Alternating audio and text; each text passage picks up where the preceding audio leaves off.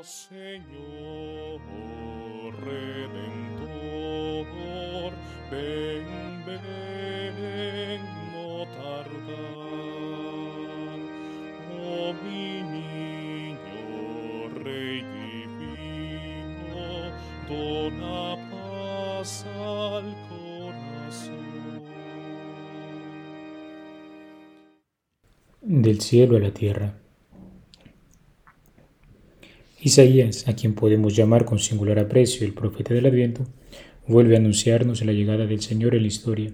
Ciertamente, con primer momento, la esperanza infundida por esta palabra se refiere a la llegada de Ciro, rey de Persia, bajo cuyo dominio habría de volver el pueblo de Israel del exilio en Babilonia para reconstruir el templo y la ciudad santa. Sin embargo, sabemos que esta profecía pronunciada tiene un claro carácter mesiánico, es decir, está abierta al futuro y nos anuncia la llegada del ungido del Señor para salvar a la humanidad. Los cristianos habitamos en este mundo como peregrinos, es decir, como hombres que se encuentran en tierra extranjera, rumbo a la tierra prometida por el Señor, ahí donde Él gobierna con un reinado de amor, de justicia y de paz. Con esta perspectiva escuchamos las palabras de este día con profunda esperanza, puesto que nuestro Señor y Salvador está por venir para llevarnos a aquella tierra que emana leche y miel, esa tierra de gozo eterno todo el plan de Dios sobre su creación tiene como fin ser una manifestación de su gloria. Ya lo decía el profeta. Dios no creó la tierra para que quedara vacía, sino para que fuera habitada. Aunque por el pecado las relaciones entre sí, las relaciones con Dios y las relaciones del hombre con la creación se han visto heridas, Jesucristo Salvador llega para reconciliar todas las cosas.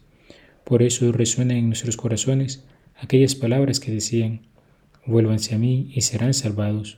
El versículo 8 de este capítulo es el texto clásico del tiempo de Adviento.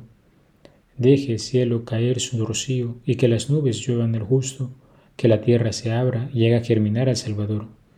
Preciosas palabras en las que la Iglesia a lo largo de los siglos ha visto la llegada del Hijo de Dios que asume nuestra naturaleza humana para rescatarnos de las fuerzas del mal.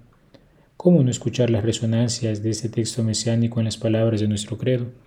Por nosotros los hombres y por nuestra salvación bajó del cielo y por obra del Espíritu Santo se encarnó de Santa María Virgen y se hizo hombre.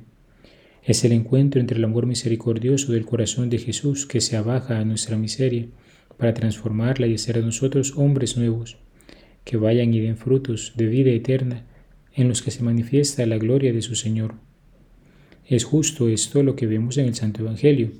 Los enviados de Juan preguntan a Jesús si Él es aquel al que esperan y nuestro Señor con sus obras de misericordia les revela la respuesta. Los ciegos ven, los cojos andan, los leprosos quedan limpios, los sordos oyen, los muertos resucitan y a los pobres se les anuncia la buena nueva.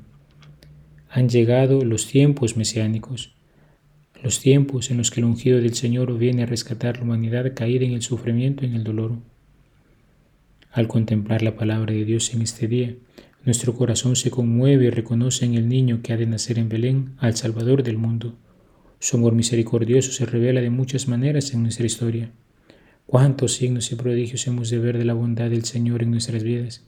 Cuántas ocasiones en las que Él ha manifestado su amor por todos y cada uno de nosotros. Cuántas ocasiones de gracia y bendición al contemplar la gloria del niño Dios nacido en Belén. ¿Cómo podríamos quedar indiferentes?